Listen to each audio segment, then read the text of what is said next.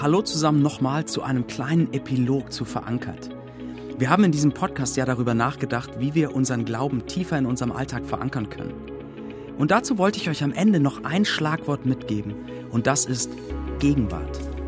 Wenn wir unseren Glauben in unserem Alltag verankern wollen, dann heißt das, unseren Glauben in der Gegenwart zu verankern, im Hier und Jetzt, wo Gott uns begegnen will. Viel Spaß!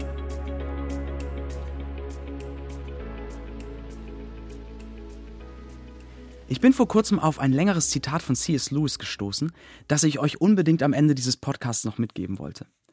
Wir haben ja in der ersten Folge angefangen mit dem Thema Präsenz, dass ein lebendiger Glaube im Alltag bedeutet, präsent zu sein. Präsent für Gott, präsent für das, was er tut, aber dann auch präsent für andere Menschen.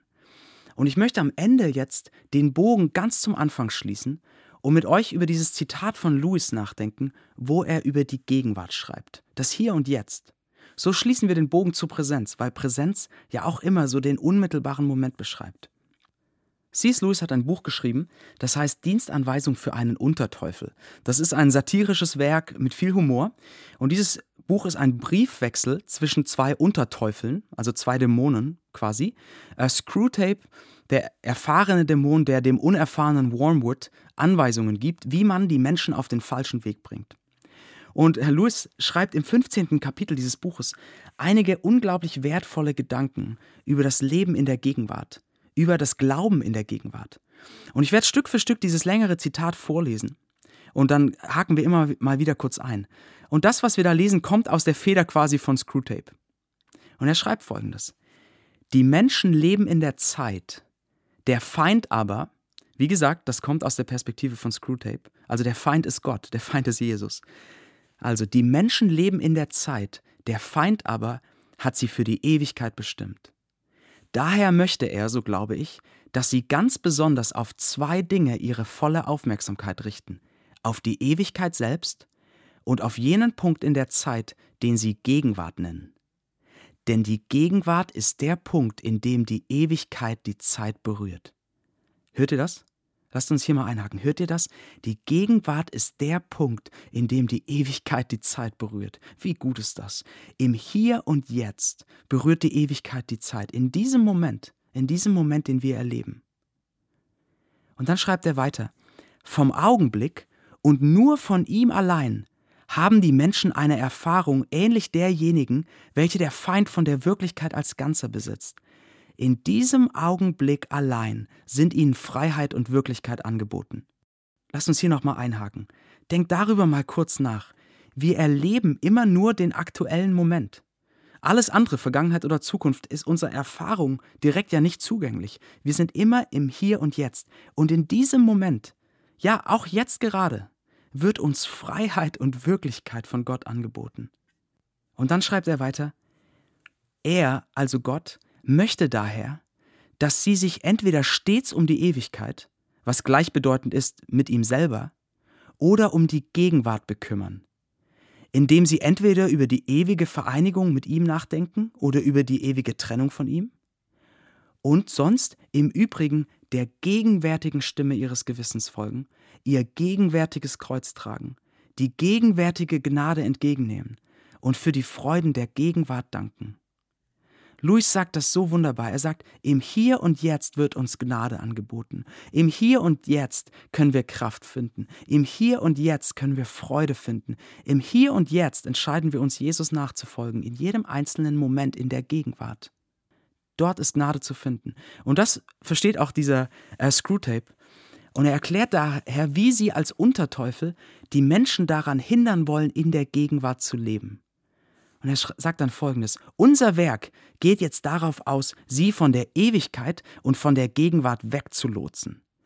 Mit dieser Absicht versuchen wir einen Menschen, in der Vergangenheit zu leben. Aber noch viel besser ist es, sie in der Zukunft leben zu lassen. Aus biologischer Notwendigkeit gehen alle ihre Leidenschaften bereits in diese Richtung, sodass der Gedanke an die Zukunft Hoffnung und Furcht entzündet. Und da die Zukunft ihnen unbekannt ist, hängen sie unwirklichen Dingen nach, wenn sie ihre Gedanken an die Zukunft fesseln. Mit einem Wort, die Zukunft kommt am wenigsten der Ewigkeit gleich. Sie ist der zeitlichste Teil der Zeit. Denn die Vergangenheit ist erstarrt und nicht mehr im Fluss, und die Gegenwart ist ganz durchleuchtet von den Strahlen der Ewigkeit. Lass uns hier nochmal einhaken. Wie oft leben wir in der Vergangenheit? Oder wie oft leben wir in der Zukunft? Wir hängen in alten Verletzungen oder Erlebnissen. Wir spielen Erlebnisse und Erfahrungen immer wieder wie so ein Video in unserem Kopf ab, aber wir sind nicht in der Gegenwart, wo wir doch Gnade, Kraft und Freude finden könnten. Oder wir leben in der Zukunft. Und das beschreibt Louis dann auch so klar. Er sagt, Gott will eben nicht, dass die Menschen ihr Herz an die Zukunft hängen und ihre Schätze in der Zukunft anlegen. So, damit meint er nicht die Ewigkeit, sondern so die Zukunft in unseren Gedanken. Gott will das nicht. Das wollen wir, sagt Screwtape.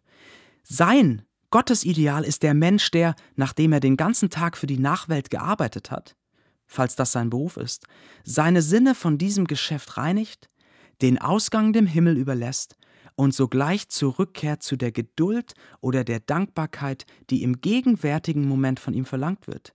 Wir aber wollen einen Menschen von der Zukunft besessen, gehetzt von Visionen des bevorstehenden Himmels auf Erden oder der drohenden Hölle auf Erden. Abhängig in seinem Glauben vom Erfolg oder Misserfolg von Unternehmungen, deren Ausgang er nie erleben wird.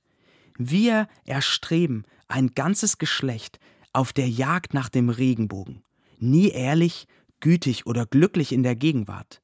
Ein Geschlecht, das jede wirkliche Gabe, die ihm jetzt angeboten wird, nur dazu verwendet, sie als Brennstoff auf dem Altar der Zukunft anzuhäufen. Was für ein Bild hier von Louis, was für ein Bild. Menschen, die die Gegenwart und das, was sie haben, nur als Brennstoff für die Zukunft verwenden. Wir schauen nur auf das, was kommen soll, was kommen könnte, was wir erreichen wollen, wo wir hinwollen und wir verpassen das, was die Gegenwart bringt. Wir opfern alles auf dem Altar der Zukunft. Für eine Zukunft, die wir doch gar nicht kontrollieren können. Und dann schreibt er noch und beschreibt, wenn ein Mensch betet um Kraft, um allem begegnen zu können, was vielleicht kommen könnte, dann ist er in dem Moment in der Gegenwart durch sein Gebet. Und dann sagt er wörtlich, weil da, also in der Gegenwart, weil hier und hier allein alle Pflicht, alle Gnade, alle Erkenntnis und alle Freude zu finden sind. Und dann sagt, sagt Screwtape, wenn so ein Mensch in der Gegenwart, so richtig in der Gegenwart präsent ist, dann ist sein Zustand für uns sehr ungünstig. Wie oft leben wir nicht im Hier und Jetzt? Aber das Hier und Jetzt, die Gegenwart, dieser Moment ist der Moment, in dem die Zeit die Ewigkeit berührt. Deshalb nehmt euch doch diesen Moment jetzt, falls das für euch gerade möglich ist. Egal wo ihr seid, ob ihr gerade zu Hause seid oder ob ihr spazieren geht oder ob ihr vielleicht gerade am Laufen seid oder beim Sport. Vielleicht seid ihr auf dem Weg zur Arbeit oder in der Mittagspause. Wenn ihr könnt, nehmt euch doch jetzt kurz einen Moment Zeit. Atmet einmal, zweimal tief ein, spürt euren Körper Nehmt wahr, wie ihr sitzt oder lauft oder steht und nehmt diesen Moment mal ganz bewusst wahr. In diesem Moment jetzt ist Freude zu finden. In diesem Moment ist Kraft zu finden, die Gott euch geben will. In diesem Moment ist neue Gnade da für alles, was euch beschäftigt. Und in diesem Moment lädt der Gott euch ein, ihm nachzufolgen, der die Ewigkeit in seinen Händen hält und es nicht erwarten kann, sie mit euch zu verbringen. In diesem Moment, jetzt, berührt die Zeit die Ewigkeit.